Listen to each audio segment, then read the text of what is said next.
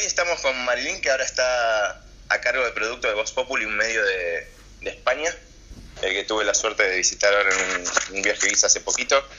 Pero bueno, quizás algunos la conocen de, trabajos también previos, como en el diario o en Hipertextual. Y Marilyn es argentina y ahora vive en España, así que eh, conoce bastante de lo que está pasando por estos lares. Así que, bueno, no sé, primero Marilyn, bienvenida. Estamos acá con Ari por primera vez en un Skype a dos puntas. Muchas gracias por invitarme a Digitales, que es una publicación que uno siempre sigue porque cuentan todo lo que está, que está pasando en producto, que no hay muchas que cuenten estas cosas. Exactamente, esa, es un poco la idea.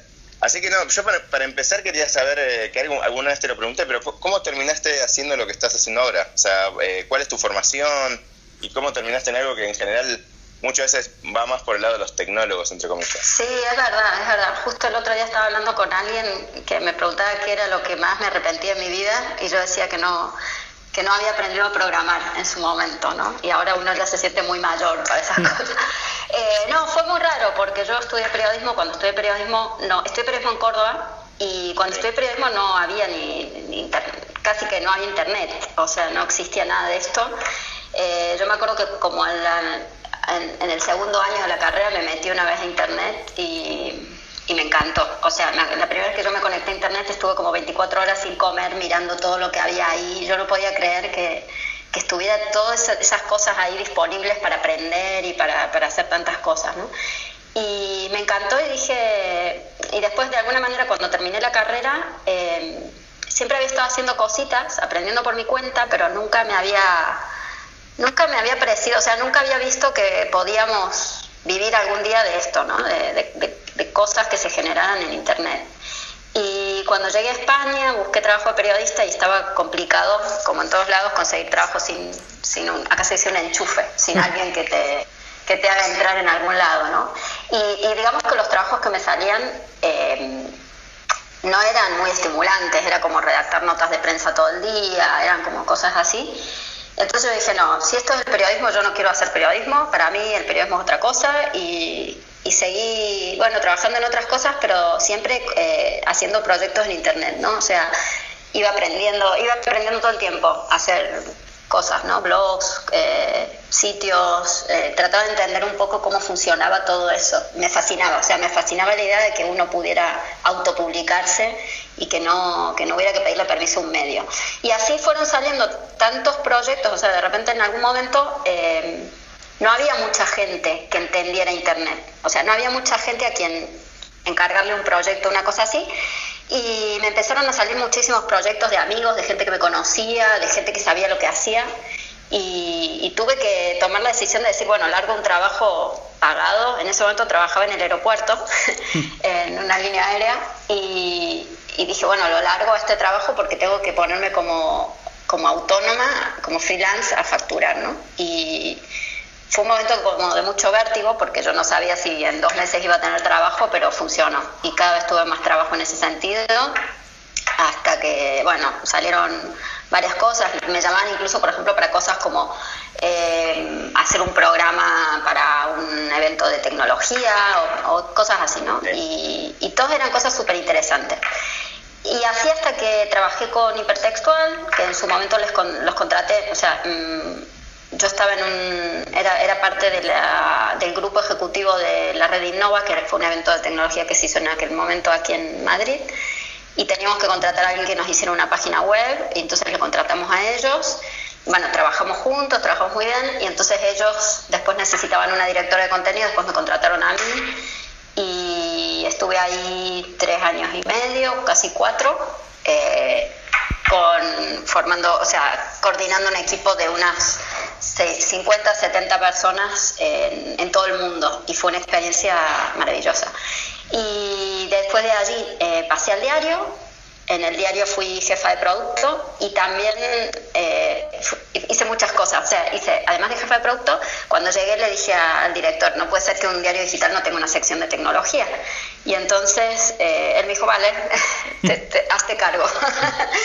y empecé a llevar la sección de tecnología, ¿no? Y bueno, seguí editando porque ya había sido editora de, todos los blogs hipertextual, así que ya, ya sabía un poco lo que había.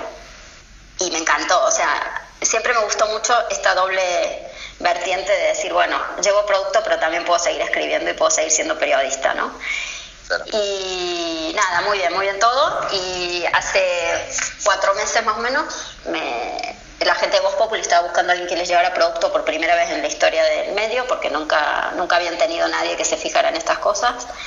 Y bueno, me llamaron a mí, me fueron a buscar y me, gustó mucho el proyecto, eh, me convencieron y me vine. Así que ahora estoy acá. ¿Qué, clase de formación pensás que es necesaria para trabajar en producto? Porque claramente a vos te ayudó muchísimo haber estudiado periodismo, pero hoy eh, depende del medio, la clase de formación que, que tiene cada uno, no sé, puede ser de más de sistemas o más de más periodístico. ¿Hay algo parecido para estudiar? ¿Qué, qué, qué se te ocurre hoy que es el, el futuro, digamos, de, del concepto de trabajar en producto? que dicen que no hay que estudiar en la universidad, porque yo creo que sí que la universidad te, te abre te abre mundos, ¿no? Te abre la, mirada a muchas a muchos tipos de, si querés, asignaturas o temáticas o gente o no sé, a mí me parece que eso sí es necesario. Em, yo creo que producto es un puesto que varía mucho eh, si estás trabajando en un medio o si estás trabajando en otro tipo de empresa. Entonces yo creo que para trabajar en un medio periodístico es muy necesario que, la persona que hace producto sea periodista o que sepa eh, cómo es el trabajo de un periodista o que sepa cuáles son, que entienda justamente eh, que un medio no es solamente una empresa que, cuyo fin es ganar dinero, sino que también hay una cosa de, de que hay que ser, ser, fieles a unos principios que son los que te llevaron a esa vocación ¿no? de periodista. Em, entonces creo que en ese sentido, por ejemplo, eh, para alguien de producto que va a trabajar en un medio, sí que tiene que tener, ser periodista o tener nociones de periodismo o haber escrito o tener un blog o cosas así. Em, por otro lado, sí que creo que, eh, en mi caso, por ejemplo, siempre he aprendido todo lo que, o sea, todo lo que yo quería aprender, lo iba y lo aprendía. No esperaba que, me lo hubiera enseñado la universidad o que hubiera hecho algún curso o algo así. Entonces creo que también, em, sobre todo hay que tener como una pasión interior por mejorar tu producto, o sea, por, por, estar actualizado de lo que se está haciendo. El puesto de producto muchas veces hay otros que hay otras empresas que lo tienen bajo el nombre de innovación. Y, yo creo que también es un poco eso, ¿no? O sea, es un poco eh, no sos la persona de marketing, no sos la persona comercial que solamente hace las cosas para ganar dinero, sos la persona que está mirando más allá para cómo mejorar tu producto, más allá de que eso sea un beneficio económico en el aquí y en el ahora, ¿no? Entonces, eh, yo lo veo mucho eso eh, en un medio, eh, en, el tipo de empresa diferente que es un medio. Y una pregunta, em, ¿cómo, ¿cómo crees que es la diferencia? Digo, porque vos entiendo que mantenés contacto con, gente acá de Argentina. ¿Cómo crees que es la diferencia, cuál crees que es la diferencia, perdón, entre hacer producto o algo relacionado con tecnología allá y acá? Digo, si la hay y si la hay, ¿cuál crees que es?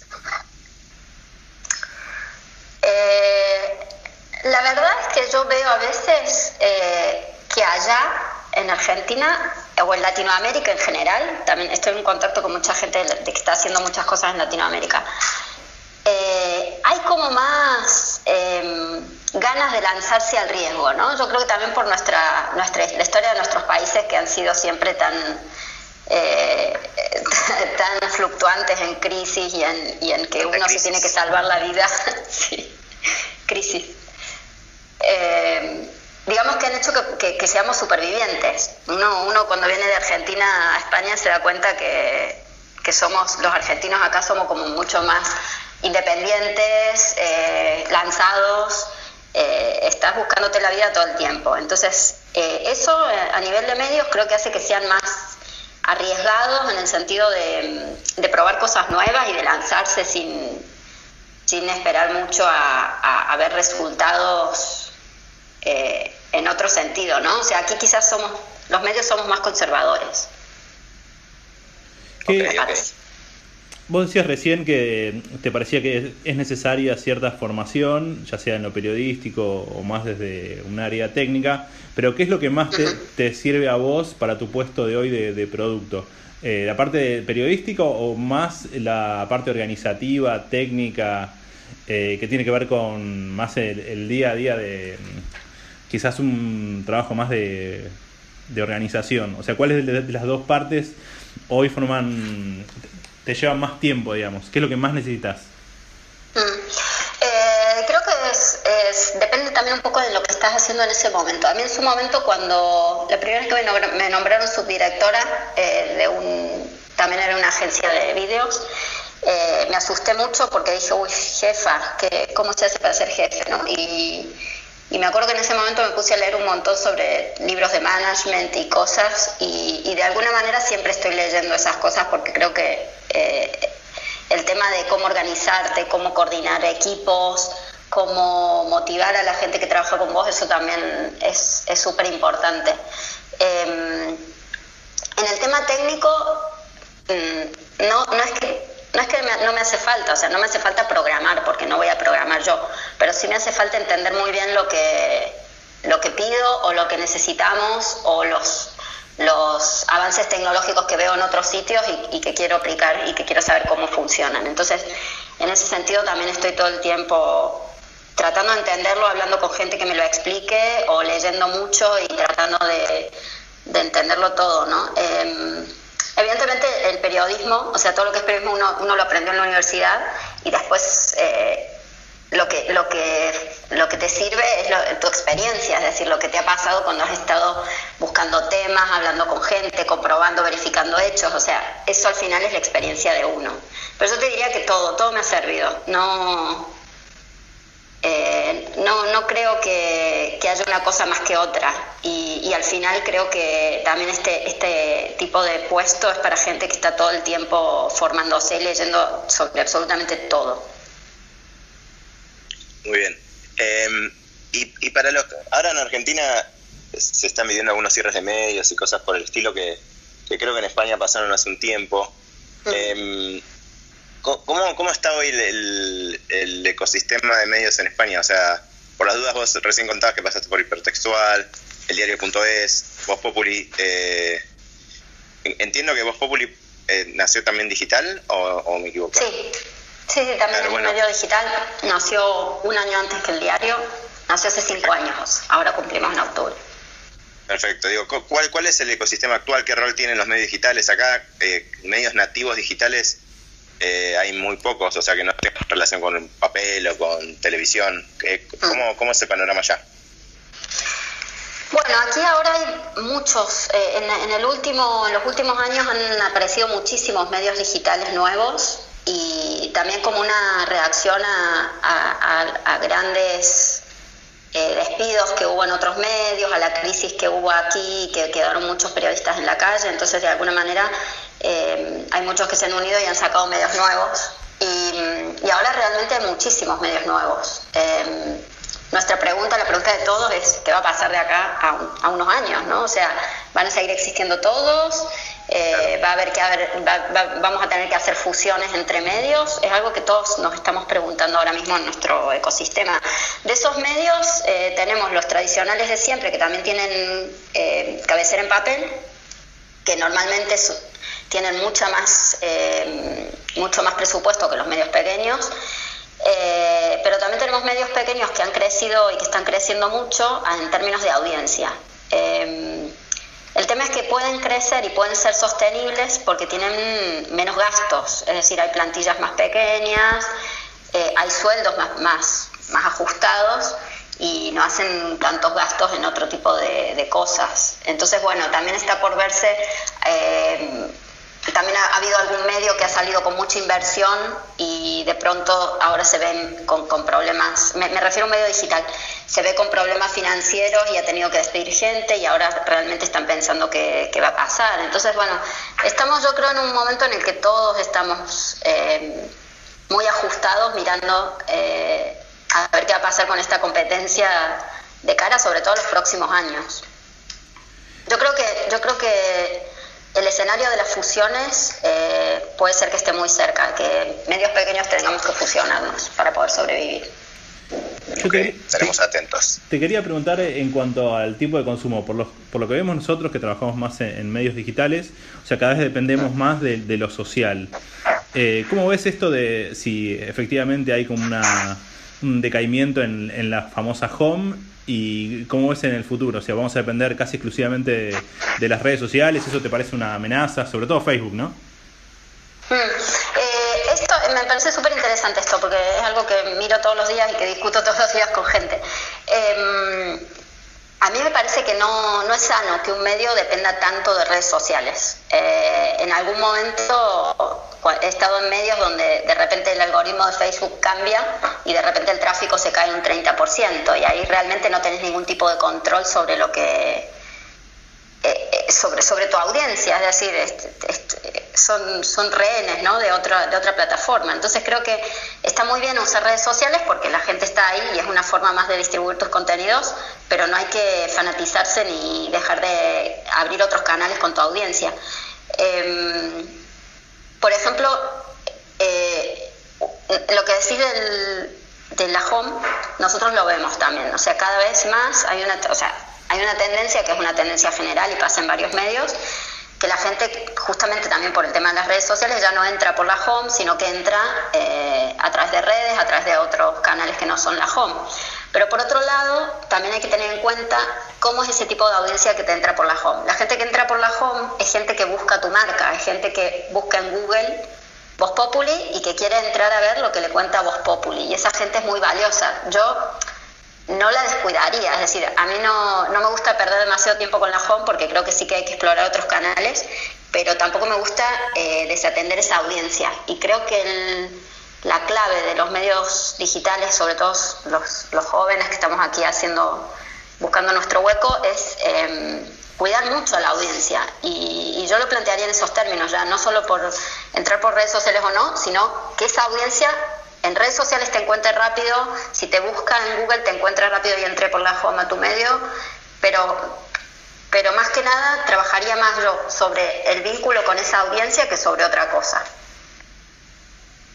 Y recién en un momento dijiste el algoritmo de, y pensé que ibas a decir Google, y ah. dijiste Facebook, eh, porque es algo que creo que, que, se repite un poco la historia. Em, a lo que iba es, eh, ¿qué, diferencias ves en, en, la dependencia que teníamos teníamos y todavía tenemos, obviamente, de Facebook, digo, esa relación de que por un lado es un socio y por el otro lado cambia el algoritmo y, bueno, y nos genera problemas. Y, y, lo que pasó después con Facebook, que, que, creo que en gran parte algunas cosas son similares. Digo, ¿qué diferencias y coincidencias ves entre la dependencia o, la relación con Google y lo que vino después con Facebook? Bueno, yo creo que Google al final... Eh, sí que nos ayudaba más, porque Google, eh, si vos haces un titular malo, Google no te, no te ayuda. En cambio, si haces que si lo que es bueno para el SEO también es bueno para los lectores, de alguna manera. Si, si te fijas las reglas de, redacción que nos enseñaban a nosotros en, periodismo de cómo redactar una noticia, tiene muchísimo que ver con, con las reglas que toma Google para el SEO. Y al final, el SEO es un aprendizaje que ha hecho Google del, de cómo buscan los lectores, ¿no? O sea, entonces a mí Google en ese sentido no me causa tanto rechazo como Facebook. Facebook no me gusta nada porque Facebook creo que, a pesar de que nos da mucho tráfico, nos da mucho tráfico porque está todo el mundo ahí. Por eso nos da mucho tráfico, porque tiene mil millones de personas ahí metidos.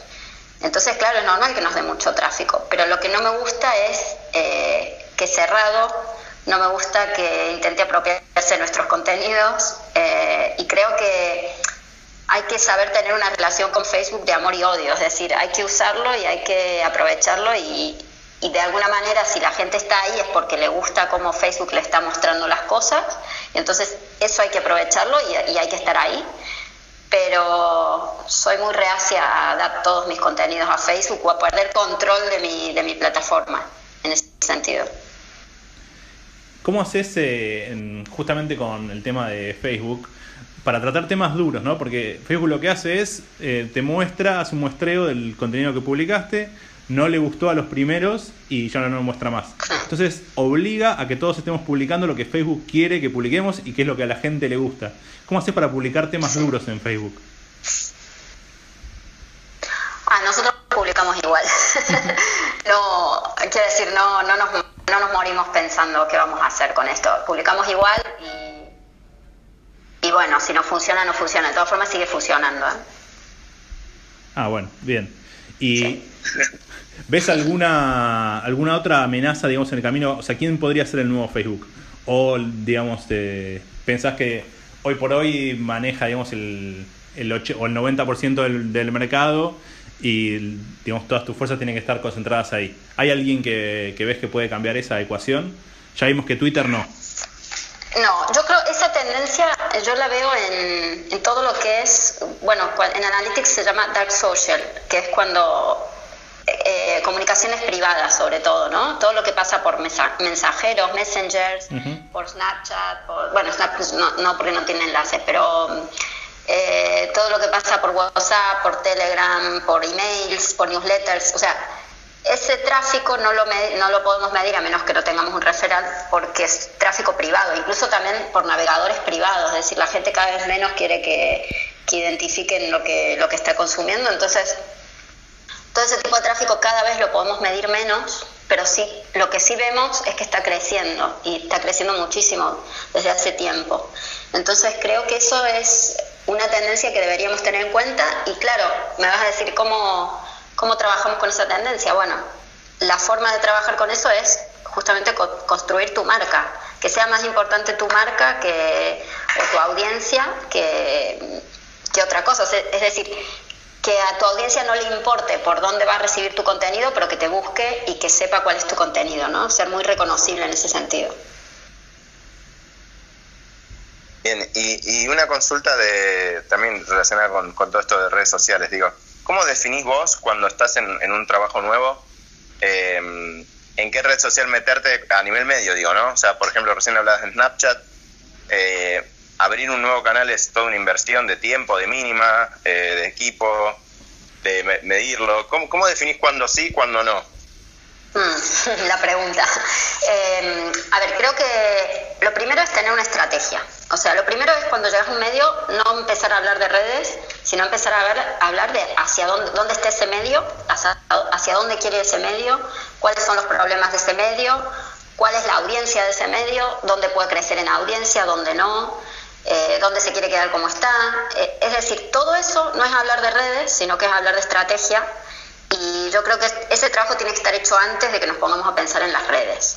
Después, claro, ¿qué pasa? Que estamos en el día a día y vemos un Snapchat, ay, queremos estar en Snapchat y queremos eh, empezar a probar cosas. Incluso surge muchas veces de la redacción, de, ay, podemos hacer un Periscope, podemos hacer una cosa.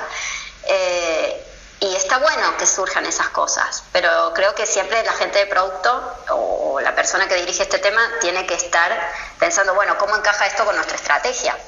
Eh, yo no estoy en contra de, probar y experimentar y de hecho me parece muy sano que se hagan esas cosas y nosotros lo hacemos. O sea, de vez en cuando vamos experimentando con cosas que quizás no están del todo enfocadas dentro de, de nuestros planes, pero que, bueno, que queremos ver cómo nos funcionan. Y quizás si no funcionan bien, nos sentamos otra vez a ver cómo la cómo la integramos en la estrategia, cómo, qué tipo de tráfico queremos que venga de ahí o qué tipo de objetivos queremos sacar de ahí. Muchas veces no todo se hace por tráfico, muchas veces las cosas se hacen por, por estar en un sitio y que te conozca gente que de otra forma nunca hubiera llegado, aunque sea poco, pocas visitas o aunque sea poco, poco tráfico, ¿no? Em, creo que es un poco, un poco así que lo vamos viendo. Y en cuanto al futuro de la sustentabilidad, sobre todo de los medios digitales, ¿por dónde crees que viene la mano? ¿Por eh, publicidad programática, branded content? La verdad es que no hay una solución clara, por eso te, pregunto por lo menos qué es lo que se te ocurre.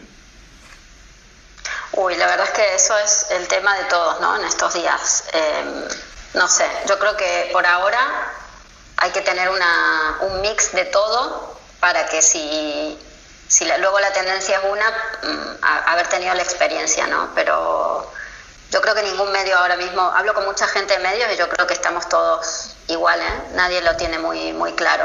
A menos que tengas un, un perfil muy definido y un, una idea muy definida de lo que querés y que vas por ahí, eh, pero no, no, no lo veo claro. Yo creo que también lo que le pasó a la publicidad en general es que eh, de alguna manera eh, el medio digital o los usuarios evolucionaron por un lado y la, publicidad en general se quedó.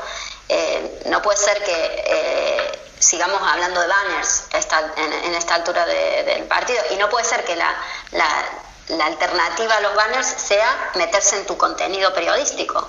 Eh, y con esto estoy hablando del branded content. Es decir, es como una solución como súper simple, ¿no? O sea, vale, no me funcionan los banners, bueno, meteme, ¿cuánto, ¿cuánto cuesta que yo te publique como una noticia? Y eso no puede ser. Yo creo que los periodistas no tenemos que dejar que pase eso porque es como rendirse antes de, pelearla, ¿no? Entonces, eh, creo que sí creo que la publicidad se tiene que se, tiene que reinventar todavía, que todavía no, no, ha pasado eso. Ha pasado en otros aspectos, en, internet, pero en la publicidad no. Y, y, sí que vemos cosas que de vez en cuando funcionan bien. Mm, de repente, no sé, hay, hay blogs de, de marcas que funcionan súper bien porque al final dan, aquí estoy hablando de branded content, eh, buscan dar información que a la gente le guste y que solo ellos tengan acceso a eso. Por ejemplo, no sé, me viene a la mente algún blog de Iberia donde contaban cómo se pintaba un avión y te mostraban un montón de información con respecto a ese tema y luego fue uno de los posts más leídos que, tuvimos. Eh, esto fue en el diario. Entonces, bueno, creo que, que, igual hay que darle la vuelta y buscar como, como eso, pero claro, para eso se necesita que no estén pensando en eso solamente la gente de marketing de Iberia o la gente de marketing del medio, sino que se necesita que haya periodistas pensando en eso, se necesita que haya gente de producto pensando en eso, probablemente también se necesiten diseñadores y, desarrolladores pensando en eso. Pero hoy si le decís a un periodista que piense en branded content, eh, históricamente por lo menos te dice, no, pará, yo eso no lo hago. ¿Crees que ahí sí hay que hacer una pequeña autocrítica desde el lado del, del periodista tradicional? Y está bien que no lo haga, o sea, es lo que te digo, está bien que no lo haga. Eh, no, pero sí creo que, que hay una autocrítica y, y, los periodistas a veces nos hemos acostumbrado a que, a que un jefe de sección nos diga de qué tema tenemos que escribir y ya está. O a caer con un tema que veíamos en otro lado y darle una vuelta y refritarlo, como se dice acá, y sacarlo otra vez y ya está. Y el periodismo no puede ser eso, el periodismo nunca ha sido eso y no puede ser eso. Entonces eh, ahí se ve la diferencia de, un medio que, está continuamente mejorando su producto y un medio que, no, que sigue haciendo lo mismo de siempre. Y una pregunta de, de, estos como canales de, sustentabilidad de alguna manera. Te, te, llevo un poco a, tu trabajo anterior y, contar lo que puedas, obviamente sé que ya no estás ahí pero uno de los enfoques que tenía el diario que era interesante es eh, esta idea de, crowd, de tener como socios. Eh, ¿cuándo, crees que eso es viable? ¿Cuándo no? ¿Hasta qué escala? ¿Qué opinión tenés, digo, en general sobre este tema? Digo, más allá del, diario. ¿eh? Sí, el diario cuando nació no tenía previsto que ese fuera su modelo de negocio. Realmente lo que pasó fue que había tanta expectativa en ese momento porque naciera y porque iba a ser un cambio en, el, en la forma de contar las noticias y bueno, había un momento también de una situación de crisis aquí en España y que había mucho descreimiento de la prensa en general. Y por otro lado, la gente que empezó con el diario, veníamos todos de medios digitales, conocíamos muy bien Internet, entonces se formó una base muy grande, una comunidad muy fuerte y muy grande. Y esa misma comunidad cuando salió decían cómo podemos aportar algo, cómo podemos colaborar. Y, ahí fue que nació la idea de los, de los socios. Se puso una cantidad simbólica para que empezaran a colaborar y luego, bueno, nos dimos cuenta en algún momento que, que, ese dinero era muy bueno porque era eh, estable, nos permitía no tener tanto la publicidad y, ahí se generó todo. O sea, empezamos a pensarlo ya como, como un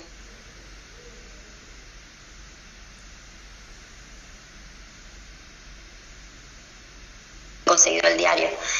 Eh, no lo sé, hasta qué punto, estos números no lo sabe nadie, es decir, hasta, hasta qué punto, hasta, hasta qué número van a seguir creciendo los socios, no se sabe. Es cierto también que si, si miras, siempre si miras la cantidad de lectores de un medio y la lectores gratuitos, quiero decir, y la cantidad de socios que pagan por ese medio es un porcentaje muy pequeño. Esto, esto es una regla general, ¿no? Eh, entonces, claro, em, los socios también, también hay que tener en cuenta que se mantienen y que van creciendo, pero ahí detrás de eso hay un esfuerzo muy grande de campañas de marketing y de campañas de, de, gente continuamente también em, haciendo, haciendo eso para, para, para, para que lo, convencer a los lectores de que se hagan socios. Eh, esa respuesta yo no la tengo, o sea, no lo sé. Eh, y creo que no se sabe nadie. Esto es como a ver qué, qué pasa. Te quería preguntar, más que por tu trabajo, vos como persona, ¿qué, qué redes sociales usás y cuál te parece que, va a ser el futuro? O sea, hace poquito, va por lo menos acá, había pegado muy fuerte Snapchat y vemos que está como bajando. Eh, quería preguntarte qué usas vos y cómo ves eh, el uso en España. Bueno, a ver, ¿qué uso? Uso casi todas las redes sociales que aparecen, las pruebo, porque me encanta. O sea, me encanta ver qué, qué cosa tienen de nuevo, qué, qué, aportan y tal. Obviamente, como pruebo todas, abandono muchas enseguida, al minuto de probarlas. Eh, mi, mi red preferida de siempre ha sido Twitter, porque, bueno, por muchas cosas. Me gusta mucho Twitter y es la que me hace sentir conectada con mucha gente que está haciendo cosas que hago yo y que me aportan como puntos de vista nuevos ¿no? en todo el mundo. Eh, también uso Facebook, pero la verdad es que Facebook lo uso más que nada porque tengo familia ahí, tengo gente ahí que no tengo en otros sitios, entonces bueno, es una forma de no desconectarme de cierta gente. Eh, uso Instagram básicamente porque me gustan mucho las fotos. Eh, yo era de las que tenía un fotolog hace mucho tiempo y me gusta esta idea de... sí, yo confieso, yo confieso. Eh, me gusta mucho la idea. Además tuve fotolog cuando apenas nació fotolog y éramos una comunidad muy chiquita, éramos como 100. Era muy lindo eso. Eh, antes de los vloggers. Antes, todo, mucho antes de los vloggers. Mucho antes de la invasión brasilera que se dice que hubo en Fotolog. entonces, como me gusta lo de las fotos, me gusta esta idea de poner una foto por día o una foto de lo que estás haciendo en ese momento y, y que la gente se entere un poco de en qué estás. Eh, ¿Qué otra red uso? Snapchat, eh, soy un poco espectadora en Snapchat porque la verdad es que no me inspira mucho, pero bueno, me gustan ciertas cosas que, que tiene. Y, pero este, tengo tantas que ni me acuerdo. Lo que pasa es que esas son las que uso siempre, las que uso un montón. Eh, no, igual iba a eso la pregunta, ¿eh? ibas a saber justamente, sí. Esas son las que más uso. Tengo, tengo de todo, pero digamos que esas son las que las que uso todo el tiempo. Ahora, por ejemplo, también me gusta mucho Pocket porque descubro que hay, hay gente que comparte cosas interesantes, pero no sé si llamarlo red social o no, pero bueno. Y, y relacionado con tu trabajo de vuelta, ¿cómo, ¿cómo te organizas en el día? Tengo medio una obsesión con eso, pero para alguien que hace producto y que en general tiene que hablar con muchas áreas, ¿cómo, cómo haces no solo para, para llevar adelante el área, sino para cada tanto tener trabajo de de silla, es decir, de ponerte a sacar trabajo más, más operativo en tantas reuniones. es terrible, lo de las reuniones es, es mortal, es horrible. Pero bueno, eh, lo que hago es, eh, normalmente yo me levanto temprano, como a las 7, y lo primero que hago mientras estoy desayunando es eh, mirar un poco el día y planificarme un poco yo. Entonces ahí es, en esa hora es cuando defino justamente esos trabajos de silla, ¿no? Por ejemplo, hoy, hoy tengo que terminar con esto, hoy tengo que sacar esto y en esta semana, también planifico a nivel semanal, en plan, en esta semana esto se tiene que cerrar. Eh, y eso la verdad es que me, enfoca mucho en, prioridades, ¿no? Después, bueno, mm, llego a la redacción como a las nueve y media, diez, y, ahí empieza la locura de las reuniones y todo eso, pero bueno, siempre trato de seguir un poco la lista esta que tengo, ¿no? De, de cosas que no, no tengo que dejar pasar. Eh, normalmente también el lunes ya arranco con, las reuniones que tengo en esa semana, entonces también lo planifico, digamos, semanalmente. Y, bueno, un poco eso. La verdad es que no, no, mi día no tiene ocho horas, tiene más de ocho horas, pero intento aprovechar eh, el tiempo. Y también es cierto que cuando salgo, que era algo que antes no hacía, pero cuando salgo desconecto y me viene muy bien. La última pregunta por mi lado. Si tuvieses que darle un consejo a alguien que está estudiando periodismo y, tenés en cuenta la coyuntura, cómo están los medios hoy, ¿qué, consejo le darías? Primero quizás le diría que, que, si estudia periodismo tiene que estar muy seguro de, de, que le gusta y de que estudia periodismo, porque lo digo porque veo mucha gente que estudia periodismo y que no tiene ganas de ser periodista que no, la verdad es que no entiendo por qué se metió a estudiar periodismo. Eh, yo hubiera estudiado otra cosa.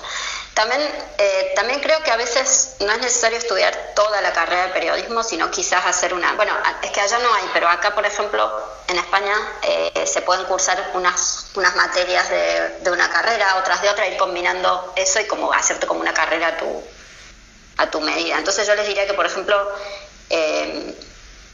se metan a hacer algo de programación, se metan a hacer algo de, incluso si les gusta escribir sobre, no sé, eh, tribunales o sobre política o tal, pues que estudien derecho, que estudien ciencias políticas, o sea, que se abran un poco de, lo que es el periodismo, porque el periodismo al final, sí, hay que aprender a escribir y hay que eh, aprender un montón de cosas eh, de la profesión, pero si tenés ganas las vas a aprender igual y las vas a sacar de la práctica, digamos. Eh, yo siempre, siempre que me invitan a, dar alguna charla o hablar con alumnos, siempre les aconsejo lo mismo, o sea que el, principal motor del periodista es la curiosidad. O sea, yo podría haber hecho todo lo que hice sin haber estudiado eh, la carrera quizás, pero no lo podría haber hecho sin la curiosidad que, me llevó luego a formarme en cosas que no existían cuando yo hice la carrera. Entonces, creo que ahí está un poco la clave de eso. Bien, y la última mía es, em, no, a ver si se te ocurren algunos medios eh, poco conocidos para recomendar o cosas que estás viendo que medios que están haciendo cosas interesantes. Pueden ser conocidos igual. No sé, por ejemplo, me gusta cómo hace video tal medio, me gusta la app de tal medio. Dos o tres ejemplos y, te liberamos por hoy. Bueno, a ver, eh, cosas que me encantan que están haciendo y que soy súper fan. Eh, no sé si conocen Politibot, que es un bot de de, Telegram. ¿Lo conocen?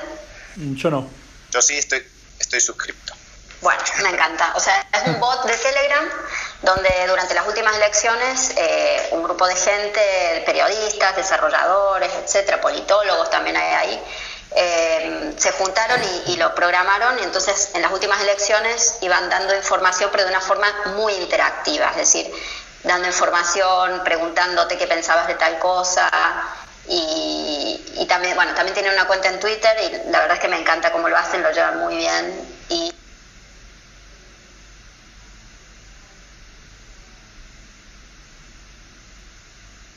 te hace estar al día completamente informado de las elecciones. Ahora está parado, pero probablemente haya novedades en breve, según me han dicho.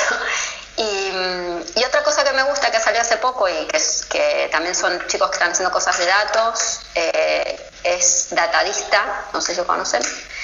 Eh, esto es de Antonio Delgado y, y Ana Tudela, que son dos periodistas. Antonio Delgado hace datos, fue periodista de datos en el español, ahora está en Shataka, en Weblos SL. Y, y bueno, están haciendo, han empezado a hacer, han montado esto entre los dos y realmente todavía no han sacado mucho, pero lo poco que han sacado me gusta mucho, que es, eh, por ejemplo, en un, vídeo de YouTube muy corto, eh, van cuentan un tema en un minuto, en, pocos minutos, ¿no? Entonces cuentan un tema muy complejo, como por ejemplo pueden ser eh, un juicio de las tarjetas Black, una, una mega causa que hay acá, la cuentan solamente pasando hojas en un cuaderno donde en esas hojas hay, está contada la historia gráficamente. Si quieren luego les paso enlaces para que lo vean. Y, está bueno. y me gusta eso porque al final lo que el mensaje que está transmitiendo es no hace falta grandes efectos especiales para contar, para hacer periodismo de innovación, sino que solamente hace falta eh, hacer buen periodismo, es decir, saberse la historia bien para poder contarla en dos minutos. Em, otra gente que hace algo parecido a eso, que también me gusta mucho, que está, estos llevan más tiempo, son los que se llaman Maps. A ver si lo encuentro, no sé si los conocen. Maps. Hacen videos en YouTube. Esos no. Bueno, ahora les paso los enlaces para que tengan. Sí, Maps.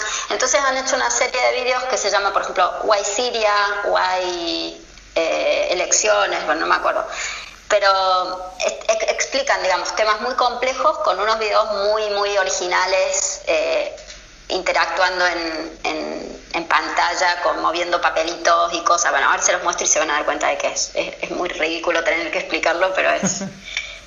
Está muy bien hecho, está muy bien hecho y, creo que es el tipo de formato que lleva eh, la información dura, que quizás eh, la gente joven le huye porque no está acostumbrada a leer ese tipo de información, la, cuenta de un modo fácil y de un modo no, no simplificándola, porque al final cuentan muchos detalles y, la cuentan en su complejidad, pero sí la cuentan de otra forma, de una forma como mucho más atractiva para gente joven. Muy bien, vamos a ver, el último no, no, lo tenía, los otros están, están, muy buenos. Eh, no sé, Ari, si quieres agregar algo, si no, No, agradecerle nada más y estuvo muy bueno. Y después en el post ponemos los links, así el que estaba escuchando lo, los puede visitar esos sitios. Sí, se los paso acá. Mira, este es Waymaps. Buenísimo. Nos está y el otro ya lo tenés. Ahí está. Ah, Datadista. Datadista. Genial, muchas gracias por, por el tiempo. ¿eh? No, gracias a ustedes por invitarme.